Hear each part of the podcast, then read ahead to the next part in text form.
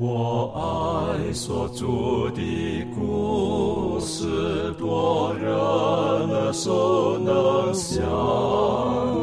如可如今人爱慕，欲坐静听心声，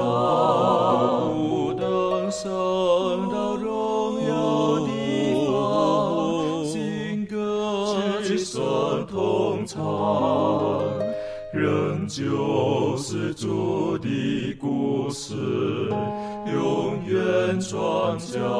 讲不忘。我很难说那故事，永垂不朽传万代，在天仍然的诉说主耶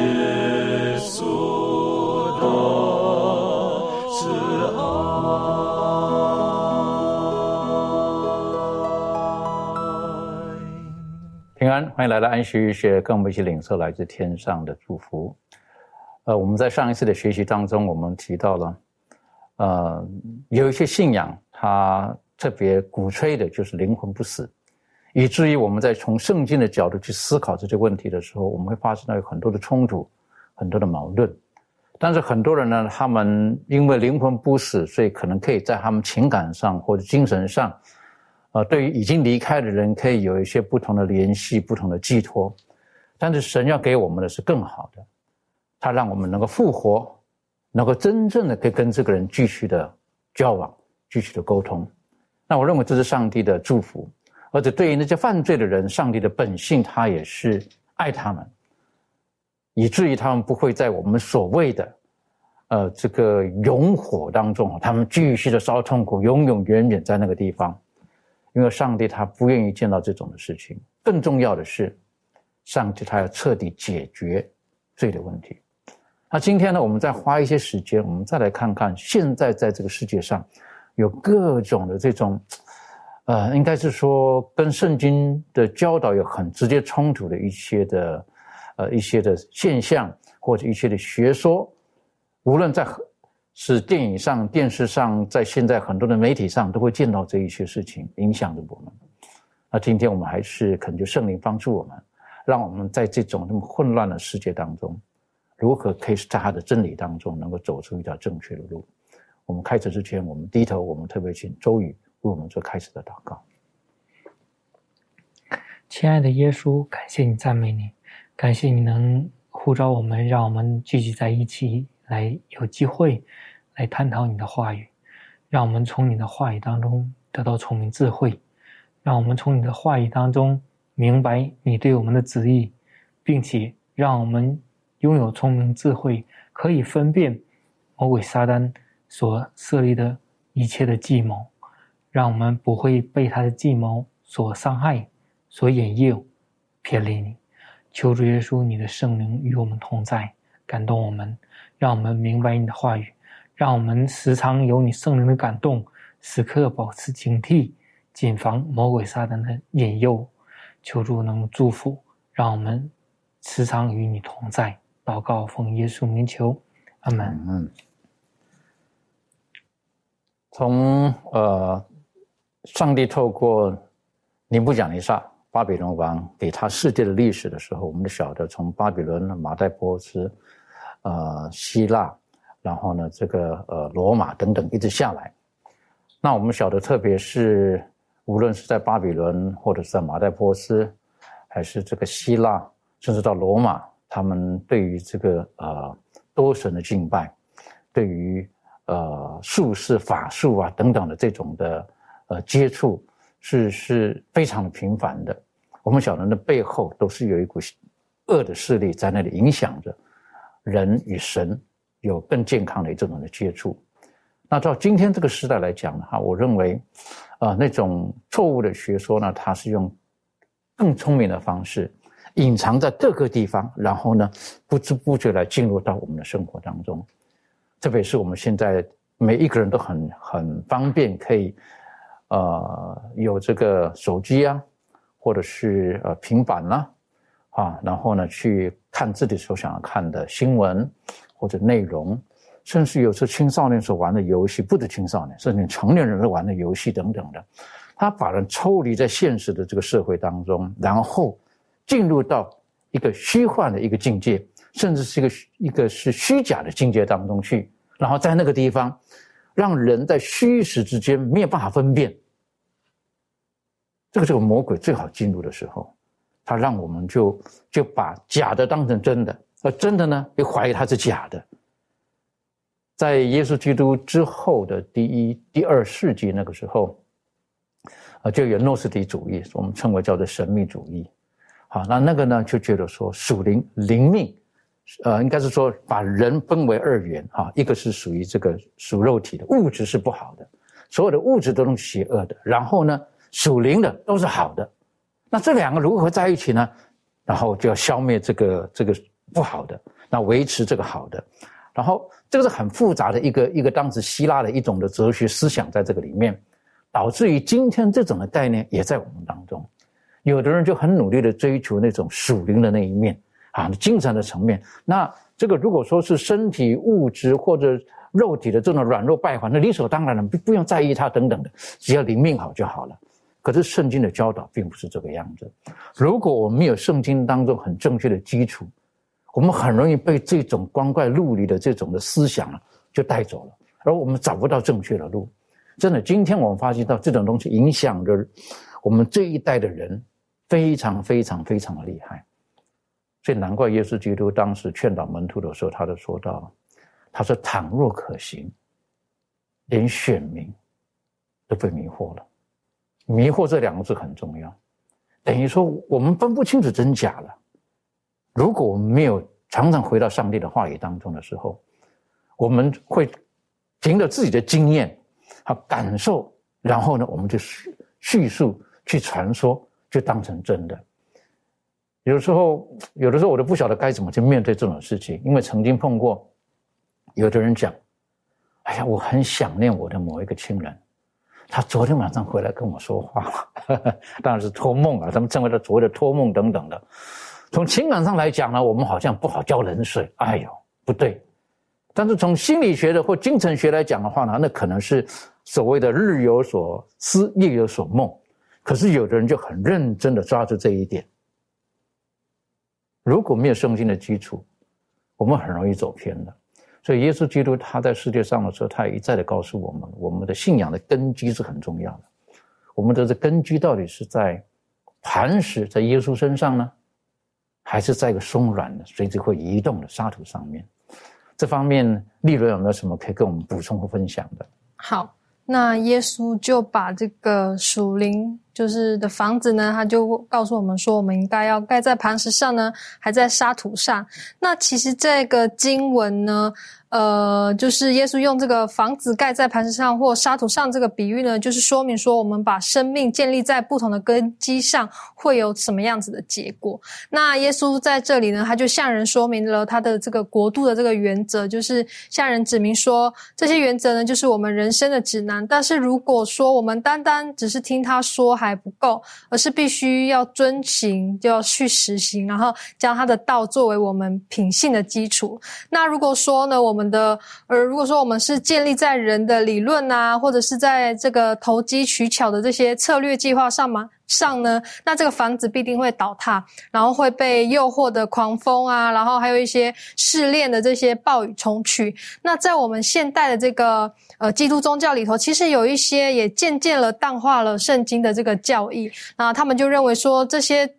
内容呢已经是过时了，是不符合现代的这些呃宗教形式的。那在这个过程当中呢，就把人的感觉啊，或者是人自己的这些主观的经验呢，就变成了呃成为解释圣经的一个主要的标准了。然后甚至是完全拒绝了圣经很明确教导的这些标准。那么在这个善恶之争里头呢？呃，他就有一段就写到，他说，撒旦最有成效的骗术之一，就是使人以为自己不管相信什么都是无关重要的。他知道人因爱慕而接受的真理，主使接受者的心灵成圣，因此他便不断的想出虚伪的理论、预言。就是别的福音来代替真理。那么我们我们知道，我们现代这个世界是处处都有危机的。如果说我们没有办法去呃顺从顺服主的教导，那么正如基督所说的，那么我们就把我们的生命建立在呃沙土上的人了啦。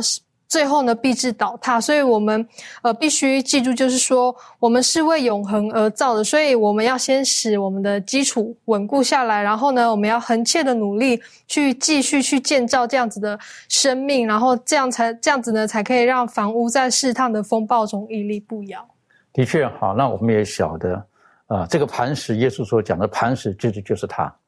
啊，那我们今天呢，就把真理跟耶稣基督必须结合在一起。有的时候，我们读到了很多我们认为的真理，可是脱离了耶稣基督的时候，耶稣他就像他对法利赛人所说的：“你们查考圣经，你们看的真理，因你们以为内证和永生，所以他忘记了真理，所要验证的就是耶稣基督。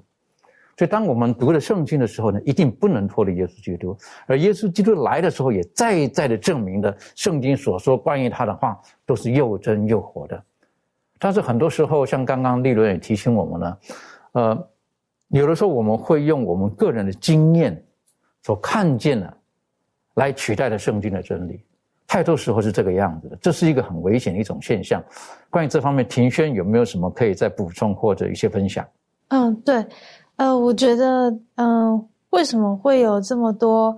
呃，在圣经，呃，就这么一本呃内容，然后却会有很多不同的。呃，矛盾的理论也好，或者是有很多的不同，呃，如同这学科里头讲的一些神秘主义也好，呃，我觉得很多时候都是因为我们都是靠自己的内心去感受，然后我们因为我们每个人的感受有的时候不一样，感受这种东西也是非常的模糊。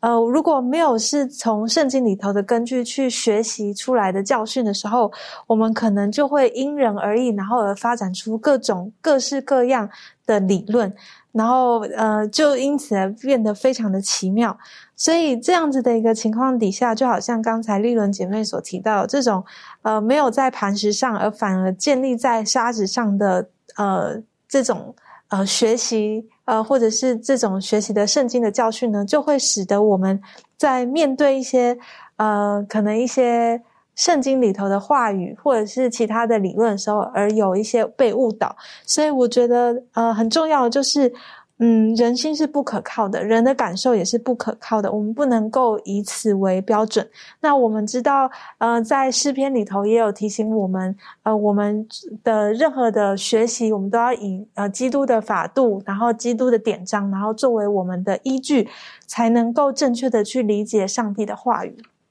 的确哈，所以呃，我们不是说。不需要有感觉，或者是有情感在里面。但如果我们我们所有的事情就是依照着自己的感觉，或者是一些有限的经验然后去做所有的衡量的时候，很可能会走偏路了。啊，我我是觉得经验不是不好，但如果说一个不好的经验会让我们对于信仰拒绝，或者是对于一个真理的拒绝，那那这也是很可惜的事情。所以。耶稣基督他再再的告诉我们，他说：“我们从呃有限的生命当中，然后呢，我们可以从与他的同行，在圣经的话语当中，我们可以找到一些正确的方向。就像当时的这些门徒们，他们呃他们在世界上与耶稣基督同行的时候，当然比较遗憾的一点就是，呃，他们所看见的很多是表象。”所以，因此呢，他们会用他们的那感受来判断当下的一些的情况。可是，耶稣基督所教导的，就更深入了一点。有的不只是看到这个表象，而我们要更明白耶稣基督所做的每一件事情，它背后的原因是什么？那所教导给我们的真理是什么？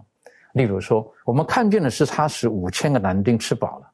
可是背后的目的是什么？耶稣基督他展现出他的怜悯，他的本质，他的能力。然后我们可以完全的信靠他，所以以至于他告诉门徒：“你跟从我的时候，其实不用为这些事情而忧虑的。”但是还记得吗？没有多久之后，呃，他们就怀疑，或者他们就想起来：“哎，是不是因为我们没有带带饼，所以耶稣基督责备我们？”很快的，我们又会从我们的经验当中会进入。带到我们的这个信仰当中，所以以至于我们就忘记了我们所信靠的神是如何的一位神。那我们在这一季学习，从之前一直学习到现在的时候，有一个很重要的，就是我们如何去去看待何谓犯罪之后结果的死亡。而我们在之前几次的学习当中也讲到了，现在的这种灵魂不死的这种的概念，一直来到的这个这个呃基督教界，甚至在各个的宗教当中。那现在还有一个情况，也是我们需要避免的。就是可能有没有听过讲哈，就讲说，哎呀，我在医院，我病得很重等等的，然后我说被我们称为叫做在鬼门关前走一回，啊，甚至讲说我已经如何了，然后我见到了什么如何如何等等的，我们称为这这种叫做濒死的这种的经验，啊，在很多的宗教当中，他们会会鼓吹这个，好，那这个我们应当如何去避免？圣经如何正确的教导我们呢？我们可以请家的带我们一起来更更正确的认识。是，嗯，我们现在看一看圣经的一些经文，讲到这个濒死经验的。我们先来看一下这个列王记上十七章二十二到二十四节，在这里经上说，耶和华应允以利亚的话，孩子的灵魂扔入呃他的身体，他就活了。伊利亚将孩子从楼上抱下来，进屋子交给他母亲，说：“看呐，你的儿子活了。”妇人对以利亚说：“现在我知道你是神人，耶和华借你口所说的话是真的。”我们不会呃每一个经文都一一去探讨，在呃作者所给的，但是如果我们这些经文全部都看过一遍的话，我们会发现到说他们是有的一个共同点。他们有的一个共共同点，就是当这些人呢从死里复活的时候呢，他们都把这个荣耀都归给上帝。再来，他们都会觉得说，这个是一个非常稀奇的一件事。这是我们看见在这些经文里面的一个的两个共同点，这是不正常的一件事情，是超乎啊人类的能力所能办到的。那现在的人呢，当我们谈到濒死经验的时候，啊，这个濒死经验，其实我们应应该说，这个濒死经验到底是什么？简单来说，濒死经验是一些人呢，在经历在，就像穆斯林说的，他在到这个鬼门关前，或者就是快要死的时候呢，经历了一的一一系列的事情。那他们的一些特征呢，就是有说啊，他感受到平安。他看到一道光，他感觉到自己的所谓的灵魂出窍，等等等等这一些，那这些经验呢，他们就称之为啊病死经验。那从一个角度来看，说这些似乎是很合理的东西，就是可能你在啊接近死亡的时候呢，你的你的你的脑你的脑神经就受刺激。特别是因为呃，就在我的理解里面，他一开始是研究一群就是可能从高楼掉下掉掉下来的人，然后呢，他他们活下来了，但是就是掉下来的那一瞬间，可能就是几秒钟的他们所经历到的东西，可能那时候他们的脑神经受到刺激，就体验到了这些奇奇怪怪的东西，但是呢，人们在研究之后呢，就断定说这个是灵魂，就是说。我们 就是特别是灵魂出窍的那一个部分，他们说这个就是有有这一个呃死亡之后的一个生命的象征。其实我就在思考说，到底为什么啊我们我们人那么喜欢这一些超自然的东西？因为叫 paranormal activities，我们很喜欢这些东西。嗯，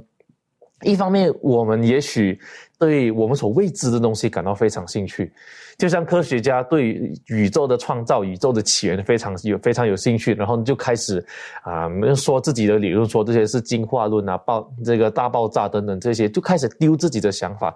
同样的，我们对死亡之后是那么的未知，我们为了回答这死亡后发生的事情呢，我们就开始丢入一些我们认为的想法。当然，我们也知道说这些背后都有撒旦在操作着。撒旦在给这些人想法，撒旦在告诉他们说：“哎，你可以这么想。”但是，我觉得另一方面也是因为我们人类正在寻找死亡之后的盼望，就是因为我们不晓得会发生什么事情，我们想要知道为什么我们想知道，就是给自己心里一点的平安。我们可以知道说我死之后会发生什么事。那这些濒死经验呢？啊，这些作者就把它汇整起来，就是说，甚至还出书本。是作者学学科作者告诉我们，他们还出书本，然后呢，就开始解释说，哦，这些就是然后人死后的一个灵魂。但是，呃，但是这一些这些说法，其实如果我们照圣经来看的话，我们我们就是单单从圣经来看，我们就知道说，灵魂没有不死，没有应该说没有灵魂这回事，人死了就是像睡着了一样。那。那这个经验是否在基督教界里面也很呃旺盛呢？其实也非常的非常的旺盛。我记得我在很多年前吧，我在加入到呃富林教会之前，我曾经听过一个故事。这是一位基督徒的妇女，她在生的时候呢，据说了在生的时候，她啊每一次去教堂，她都不奉献，就是二十几年、二三十年的聚会，每一次奉献她经过，她就就坐在那里就不放钱。然后二十二三十年就这样过了，然后有一天他好像好像就是好像就是病倒了，然后进医院，然后医生医生判断说他好像是死了，但他后来开棺以后的复活了，复他他复活之后呢，他跟人家说什么？他说我我在我在那一个啊忘记叫什么了，一个就是在天堂跟这个地狱之间的一个地方。他说我在那里的时候呢，看到全都是黑暗的。然后突然间有一道声音跟我说：“啊，忘记我我不知道这姐妹的名字，她就叫姐妹说姐妹啊。”她说：“我是上帝。”啊，姐妹说是上帝。你你你想说什么？他就说：“你呀，呃，你过去这三十几年的聚会都没有在奉献，所以就是因为这样你不能上天堂。”然后那个妇女说：“哇，那那那怎么办呢？怎么办呢？”上帝说：“我给你一个机会，你复活之后呢，你现在去聚会，你你每周都要固定奉献。”然后据说他之之后就又开始在教会奉献了，嗯，我不晓得各位听这故事的时候有什么想法，但是啊，我第一个想法就是这个上帝好吝啬，就就就奉献这件事情就就搞到那么大的事情，那那其他的不信上帝的，或者是甚至是信上帝的，嗯，可能连连聚会都不来的人怎么办？那那凭什么？为什么只有这个不给奉献的妇女得到机会复活？所以。我们啊，我们我们在这些事情里面呢，我们想找一个答案，但是呢，圣经也告诉我们说，撒旦可以装作光明之子，来欺骗啊这世上的人。我们会认为说，这个是来自上帝的一个经验，我们会认为说，这个是合理的一些事情。但是呢，圣经往往都一直告诉我们说，这些这些经验呢，都跟灵魂是没有关系的。我们最多，也许现在来看呢，我们最多可以说呢，这些是啊，这些是一个这一个叫什么啊，心理上的一个作用，或者是是哦，就是刚刚说的像一瞬间的刺激而看到的东西。但是呢，我们并不相信说，就算连圣经里面都好，这一些人在过世的时候，比如说拉萨路，他也没有他也没有任何所谓的濒死经验，他就是死了，然后呢，复活的时候就复活了。所以我们相信说，人死后呢，就像睡着一样，并没有这个所谓的灵魂出窍的这种事情。的确了哈，这个在圣经当中有好好多位，在旧约也有，新约也有，就是他们从死里复活的。可是从来没有一个从死里复活之后，无论是先知或耶稣让他们复活，或者使徒让他们复活的之后，他们有说到他们在死亡那一段时间的经验，没有的。没有任何留下一个字提到这种这方面的事情，所以有的时候像刚刚的加勒提醒我们的，魔鬼他用这个方式，我个人觉得他美化了死亡，他人认为死亡很多人都看见美好啦，等等等等的，我认为这要非常的小心。我想请问一下仲爷哈，的确有人有不同的经验，甚至他们可以信誓旦旦的讲出证据啊等等的，那我们还是要非常小心，对不对？这方面你有你有什么可以再补充的？OK。从刚刚这个加勒弟兄他分享的时候，有说到一点，就是人们好像对这种未知的东西都非常感到很有兴趣。嗯，我在想为什么呢？其实人里面呢，我们有七情六欲，然后里面当中呢，我想应该是多多少少每个人都有一一点点的这个求知欲。所以呢，呃，当我们想要知道一些知识啊，或者是我们还不了解的东西的时候，我们就拼命的想去找答案。那现在呢？我们看到现在的呃科技日新月异，我们要找答案，我们可以去图书馆啊，甚至呢，我我们不用出出门，我们可能在家用个手机，用个电脑，我们就上网查资料，就查到我们要我们想要学到的知识是什么了。那可是呢，关于死亡这件事情，好像我们找不到一个正解，好像怎么找都是好多人的最后的论述说，这个还需要还在很多人在探讨中。或者是我们看到好多的答案呃呈现在我们眼前，所以当我们看见当有一个人有一有这样濒死经验的时候呢，哦，我们我们都好想要知道那种这种人所谓的这种灵魂出窍的过程当中，究竟我们要去哪里？究竟嗯那里的景色又是如何？所以呃，我们通常听见这种有。好像有濒死经验的这些人，大多我们从刚刚的学习当中都听听到说，好像他们会看见一道亮光，或者是说他们他们会说，我好像到了仙境一样。那可是呢，我们就再再想想刚才我们所读到的拉萨路，还有这些过去呃死死了的人，然后被耶稣再次复活的人，呃，如果他们死后真的是到天堂的话，已经到天堂享福，那么耶稣又让他们。从地上复活回到这个世界上，不是很残忍吗？对吗？那可是呢，圣经当中却却没有记录拉萨路呃曾经提到提到自己这种呃在死掉的这个过程当中体验到什么，并没有，也没有说到自己已经上天堂这件事都没有。那假如拉萨路他死后真的有灵魂继续存在的话呢，他复活后一定会提到。然后，可是这里呢？可以让我们很明显的知道，拉萨路死去的时候，他一点知觉都没有。那在新约当中呢，也一再的和我们说明，死了的人就是睡着了。那另外呢，我们从更久之前的历史当中，我们看到传道书的九章第五节也这样说：活着的人知道必死，食疗的人也毫无所知。所以呢，当我们在验证这些。经验的时候啊，我们需要格外的小心，而且对任何的经验最重要的测试呢，就是将它与圣经进行佐证还有比较。的确，圣经是我们唯一安全的一个一个算是一个港口、一个堡垒、一个基础。呃，现在越到末后的日子的时候，就像我之前说过的，也是耶稣基督提醒我们的，他是到幕后的日子的时候，什么事情都有可能。魔鬼他有很多的能力，可以做很多事情，可是，在神的控制之下，有一些事情不让他做。例如说，呃，在加密山上面的时候呢，呃，神就不容许魔鬼让火从天上下来，烧灭这个祭物。但是耶稣基督他在这个对门徒说到幕后日子的时候，他甚至说到，他说他行各样异能，甚至让火从天上降下来。等于说，这是上帝他容许做这个事情，可是他耶稣已经提醒我们了，我们要很小心。看到这种很怪异的事情的时候呢，我们真的是真的要要很谨慎的从圣经里面去找答案。那最安全的呢，就是我们不要不要太轻易的相信一些很怪异的事情。现在我认为有的时候哈，不一定是很恐怖的事情。今天我是觉得，无论是在这个电影啦，或者电视啊等等。然后鼓吹的某一些的思想，啊，有的时候我们也不明白为什么为什么会会这么多人喜欢，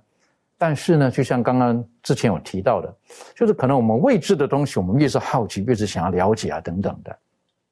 然后呢，甚至是呃这个呃美化了啊这个死亡，我认为这是非常可怕的一件事情。那在我们呃自己的文化当中，在亚洲的文化当中。特别有一种概念，我是觉得这个也是影响我们非常厉害的，就是一种轮回的概念。等于说灵魂它它是一直存在的，啊，但是灵魂呢，它可能有高有低。当这灵魂它沾染了比较多的罪恶的时候呢，它需要需要去被被改变、被净化。然后呢，在轮回的概念当中的时候呢，它有的时候是说你的前世是什么，你的未来是什么。实际上，如果我们在深入了解的时候，这种轮回的概念跟民间的信仰。之间有很多很多的矛盾跟冲突的，但是因为我们人对于未知的东西，我们都存着敬畏的心，哈，所以因此呢，我们我们就不敢怀疑他，甚至不敢去忤逆他。为什么？担心各种的呃灾难啊，或者祸害了会临到我们。所以我们就噤声不敢说话，甚至呢，这个就像这个古人所说的哈，这个敬鬼神而远之，然后呢，该做什么就做什么，该做什么就做什么，传下来了，就是这么做就对了，是这个样子吗？呃，我记得有一次我到了一个国家去，哎呀，我看见他们的庙宇的时候啊，我吓一跳。啊，为什么？因为呢，外外面的庙宇，哇，外面的那种各种的那个神像多的不得了。那个时候问的那个那开车的那个，我说哇，我说你们这国家那个神这么多啊？我说到底有多少个？他说我也不知道。你看，那我说你们都要拜吗？呃，他说我们能拜，我们就尽量拜。那我说到底有多少？他是真的不知道，他这可能上千都有。好。那那我那个时候就好奇了，我说：“那请问你到底你是拜哪一个？”他说：“我也不知道。”那我说：“你有没有拜？有，每天早晚都要拜那样的。”那我说：“到你主要拜的目的是什么？”他笑一笑，就是赚钱啊，因为他开车的话就就是赚钱这样的。那的确，有时候人那种心理就是，如果我我我我不拜的话，我可能很危险，好担心这个害怕会临到我们。但是回头在我们特别亚洲，是我们华人那种轮回的概念呢，那个是影响的非常深刻。我是觉得，这个这个很多时候呢，我们就会看到，甚至包括在戏剧当中也提到了哈，你的前世是什么？好，之前之前又是什么？好，然后会如何？那甚至有一些的学术理论，啊，他说，哎呀，这个这个，你你你前世一定做了什么坏事，所以你今世呢？你会变成人，哎呦，原来成为人是一个很倒霉的事情。为什么？因为人要很受苦。如果你做得好的话呢，你下辈子他们说什么？不要当人了。你说这种理论在这个地方的时候，然后呢，我们就把一个上帝所创造、造他形象所创造最高贵的人呢，贬到一个最低的地位。你想的魔鬼他各种的方式在我们当中，好，然后要要要淡化创造主，要使生命呢变成是一种虚无的东西，不是神所赐给我们最宝贵的东西。我是觉得非常的危险的。关于这个轮回这一部分，就是圣经当中很清楚的教导我们，其实生命不是在那个地方转来转去的。这方面周瑜有没有什么可以跟我们更多的一切的补充跟加强？好的。嗯，我们知道，呃，轮回的概念呢，呃，有我们可以从佛教就可以知道这一些的资讯。他们相信这个轮回呢，它是有六道，比如说什么天神道、人间道、修罗道、地狱道、恶鬼道、畜生道等等。所以说，他们认为，当你今生今世做的呃好与不好，会影响你的下一个投胎转世的去处。呃，好像你做的比较好，去的就比较好，嗯，然后做的比较不好，行恶的呢，就有可能变成什么恶鬼道或者畜生道等等，在这样的一个轮回的概念当中呢，但是我们今天作为一个基督徒，我们看看圣经如何的去和它之间有怎样的一个关系，我们来看看希伯来书的九章二十五到二十八节，经上记着说。也不是多次将自己献上，像那大祭司每年带着牛羊的血进入圣所。如果这样，他从创世以来就必多次受苦。就如今这个末世显现一次，把自己献为祭，好除掉罪，按着定命，人人都有意思，死后且有审判。像这样，基督既然一次被献，担当了多人的罪。将来要向那等候他的人第二次显现，与罪无关，乃是为拯救他们。也是在圣经当中，告诉我们，我们人类如果犯了罪呢，会有一个方法，就是耶稣亲自将自己献上，好除掉罪，并且呢，按照定命呢，每个人都会有审判，审判呢，最后也决定着每个人的选择的最后的一个结局。当圣经里面这样讲的时候，他要告诉我们。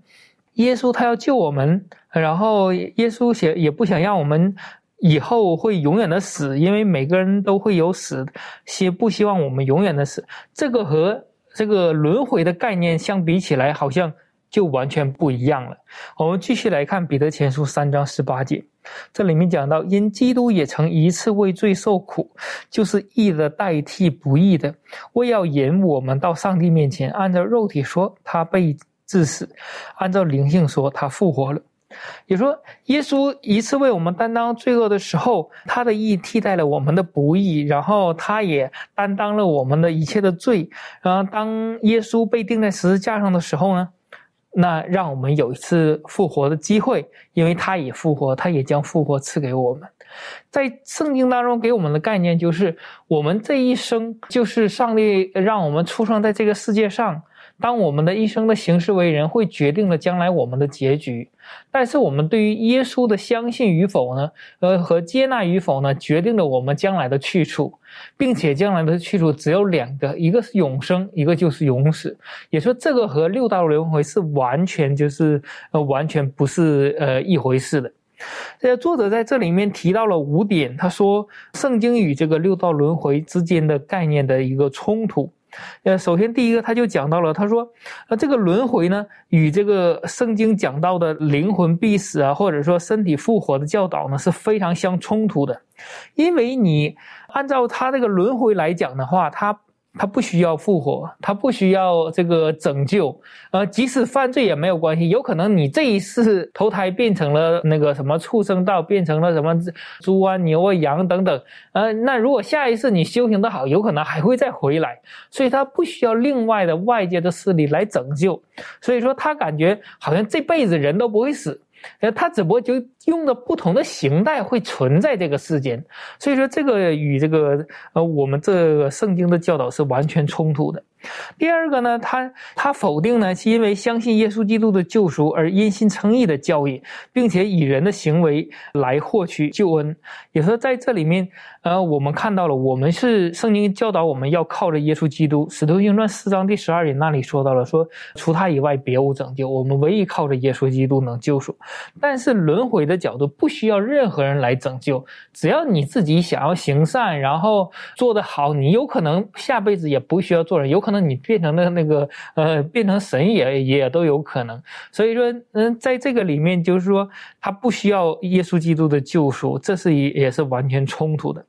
第三个呢，也说他轮回的道理也与那个圣经所有教导的这个永恒的生命，靠着人的今生的选择来决定的，也说这一点也是冲突的。因为圣经教导我们，天国是努力的人进去的，只要你相信，因为耶稣所付出的一切代价是可以救一切相信的人的，并且耶稣也将这个自由的选择权给了人，只要你选择相信耶稣，那么等到耶稣再来的时候，他会给我们有一个永恒的生命。这个永恒的生命是不会变的，只要无罪，那么你就会有永恒生命。但是在这个轮回里面的概念，就是说你在哪一个部分你都会死，死完之后你都会再进入到轮回，然后再再轮回到其他，也是这点是非常相冲突的。然后接下来第四点呢，就是说，呃，轮回的概念也淡化了基督再来的意义和相关性。也说，因为他的轮回就是你不论什么人，呃，你好人坏人，或者说有钱的无钱的，他都要进入到这个当中，他就不需要耶稣基督再来的，他不需要盼望，他只要盼望他死就可以了。有可能这辈子好像做的不不够好啊，我我快点死，然后进入到下一个轮回的时候，有可能会更好一点。第五个呢，就是说这个轮回的概念呢，也提出了一个与相圣经相反的一个道理，就是说人死后仍然有机会跨越死亡的鸿沟。也是在这个轮回的概念当中，也许说今天我死了，有可能明天我就投胎变成进入到另外的一个呃一个状态，不论是重新再做人也好，或者是重新再做动物也好，等等，它不会有这个死亡的限制。但是圣经告诉我们，死亡就是死亡。如果说等到耶稣第三次再来，最终的那个流荒火湖的死亡，那是永远的死亡。也说，在圣经的概念和这个轮回概念是完全不同。所以说，当我们今天接受耶稣的时候，我们要知道，真的很感恩上帝，他给我们有一次机会。虽然我们始祖犯的罪影响我们今天都没有了那个永恒的生命，但是耶稣的救赎给我们带来再一次的盼望，让我们可以得到那个永恒的生命。很重要的哈，这个永恒的生命跟这个这里所提到这种轮回是完全不同的概念，因为这个轮回的概念呢，它直接它就否定了这个刚刚提到了，因为它灵魂不死，它否定了复活，它也是耶稣不会再来，好，然后在轮回的过程当中，我们人不需要救赎，好，因为因为靠自己努力，而且呢，你你努力不是一次，好，你可以好几辈子，你可以继续的努力，最后呢，他也他我认为他也是骗了我们，觉得说实际上呢，我们人是可以超越死亡的，这完全不符合圣经的教导。但是在圣经当中有告诉我们，有的时候我们就是故意喜欢去跟死亡打交道，或者是说跟魔鬼打交道。死亡的掌权者魔鬼，他喜欢跟他打交道。这个或者圣经当中提到的，可能是招魂术，或今天来讲有各种的这种变相的这种跟跟死亡、跟魔鬼打交道的这种事情，圣经当中所禁止的。可是今天还是很多人，他们还是喜欢。走到这条危险的道路上面，各位请庭轩带我们一起来学习这一段？嗯，好。那我们知道，在旧约的摩西律法当中呢，就已经呃明明的禁止以色列人进行巫术或交鬼的行为。那这个经文呢，是记载在呃生命记的第十八章十到十一节，圣经就说。你们中间不可有人使儿女惊火，也不可有占卜的、关照的、用法术的、行邪术的、用迷术的、教鬼的、行巫术的、过阴的。凡行这些事的，都为耶和华所憎恶。因那些国民行这可憎恶的事，所以耶和华你的上帝将他们从你面前赶出。所以，呃，这边我们就可以看到说，这样子的这一条律例呢。呃，是神所禁止，就是这条律例是神他订立下来，然后禁止这些交鬼的事情。那这样子的一个律例呢，呃，一直到呃，也是延续到这个王国的时代，就是在扫罗王的时候，他也曾经做出这样子的一个禁止的命令。在这个圣经萨姆尔记上的第二十八章的第三节这边呢，圣经就说。呃，扫罗曾在国内不容有交鬼的和行巫术的人，所以根据这条律例呢，其实在以色列境内，他也废除了一切关于这一些呃交鬼然后行巫术的这样子的事情。那为什么之后在这个萨姆尔记上二十八章三到二十五节呢？这里就有提到关于这个呃扫罗跟。这个交轨的有一个交流的这件事情，会让我们去思想到说，哎，究竟这样子的一个事件是不是呃神所允许的，或者是说在当中有什么我们可以讨论的部分呢？呃，原来就是呃扫罗他在非利士大军犯境的时候，扫罗呢他有跑去先求问上帝。然后就是呃，希望上帝能够用呃他所希望的方式来应允他，来回应他，可以给予他帮助，以抵挡这个敌军。但是在萨姆尔记上的第二十八章六节的时候，啊，我们就看到扫罗求问耶和华，耶和华却不借梦或巫灵或先知回答他。然后在这样子的一个情况底下呢，扫罗他知道这个上帝已经弃绝他，然后而且呃，我们也知道扫罗这个时候他已经走投无路，然后呢，他就想起了这个已经逝去的萨摩尔，然后他就明明过去他非常清楚这条交轨的律例是神所不允许、不喜悦的，但他却在这样的一个情况底下。他呃想到说，我或许可以用交轨的方式来请萨姆尔上来，然后来呃就是跟他做个交流，然后去得着一些安慰。那他这样子的一个做法呢，其实是知法犯法，罪加一等。那所以呢，在第八节之后，呃，一直到第十四节这边呢，我们就看到呃扫罗他就改了装，然后去见这个交轨的妇人。那他的这个行动呢，呃，其实就违背了神的这样子的诫命。然后接下来我们要看到，就是究竟这个萨姆尔，呃，是真实的萨姆尔，还是是呃假的萨姆尔呢？这个也是在圣经的讨论议题当中是非常非常想要知道的一个真真的答案。这样，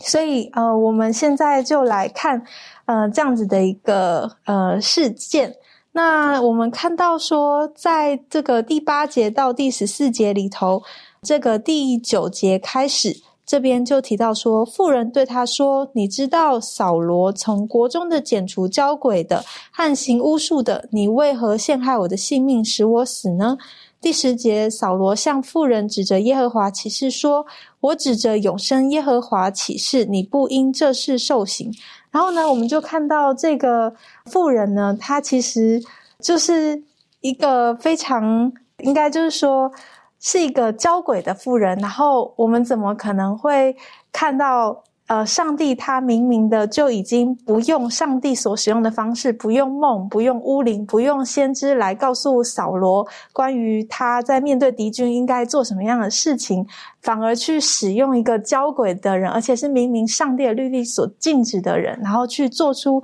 这样子的指示呢？这是非常的不可思议，而且也是非常不可能的一件事情。所以，在这个。先祖与先知里头呢，这边也有记载到说，呃，有人认为真的有撒母耳来与扫罗会见，但其实这个证明，呃，已经呃，圣经里头所说出的证明，已经是非常的呃，充满见解的。如果照一般的人所说，萨姆尔死后就升到天上去，那么若不是上殿能力，则就是撒旦的人能力把他从天上招了下来。谁都不能相信撒旦有权柄把上帝的圣先知从天上招下来，为一个自暴自弃的妇人的巫术增光。我们也不能相信是上帝吩咐萨姆尔到妇人的洞里去，因为耶和华已经不肯借梦或巫灵或先知与扫罗相交，所以这些都是上帝亲自指定与人相交的媒介，他绝不会不用这些方法，而利用撒旦的代理人来传达他的信息。所以从这个当中呢，我们就也可以清楚的知道，呃，这绝对不会是。真的萨姆尔，而应该是就是这个跟撒旦做这样子的交流。那在最后呢，呃，在历代志上的十章十三到十四节，也对扫罗所做出的这个评价还有推论。这样，扫罗死了，因为他干犯耶和华，没有遵守耶和华的命，又因他求问交鬼的妇人，没有求问耶和华，所以耶和华使他被杀。把国归于耶西的儿子大卫。那从这段经文里头，我想我们应该可以很清楚的知道关于这个萨姆尔是真是假的一个结论了。的确，好，这是很遗憾的事情。上帝所高所拣选的一个国王，最后他跑去跟鬼打交道了。他是在压力之下，在菲利斯大军压力之下的时候，他就恐惧他的战军等等的。我想请问丽伦哈，如果面对这种生命当中或生活当中压力的时候，有没有什么秘诀我们可以逃脱的？嗯，那其实讲到这个压力，我想。大部有的时候，的确压力会会促使人可能会在这种无计可施之下，可能会产生很冲动，或者是就是一股脑的，就是想要做出不明智的这个决策。那很呃很很多时候，在这种呃压力之下呢，可能就会力不从心嘛。那很可能很容易就在这种疲惫软弱之下呢，就会做出不对的行为。甚至我就想到，可能有些人呢，就会出现就说：“哦，我只是。”偶尔一次这么做，就是这种呃体贴这种自己软弱的这种想法，或者是说哦，我们没办法是环境压力逼我这样子做出这样的行为，非常不得已。但是呢，我们看这当我们在看扫罗的这个情况的时候，其实我们可以看到一点，就是说他当时候因为他没有看见耶和华的回应，所以他就想要，他就想到这个他自己想到这个方法来解决问题，结果没有想到反制遭。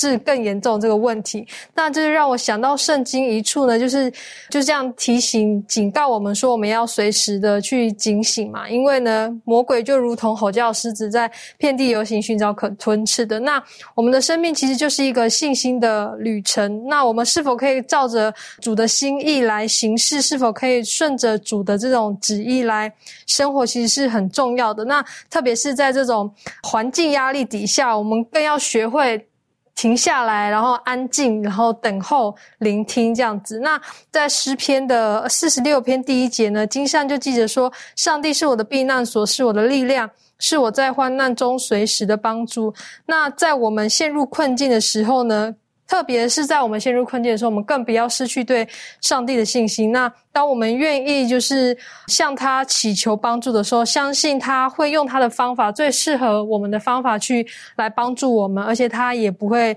呃离弃他的儿女。的确，在在这种这个这个末世的这种的种种的这种的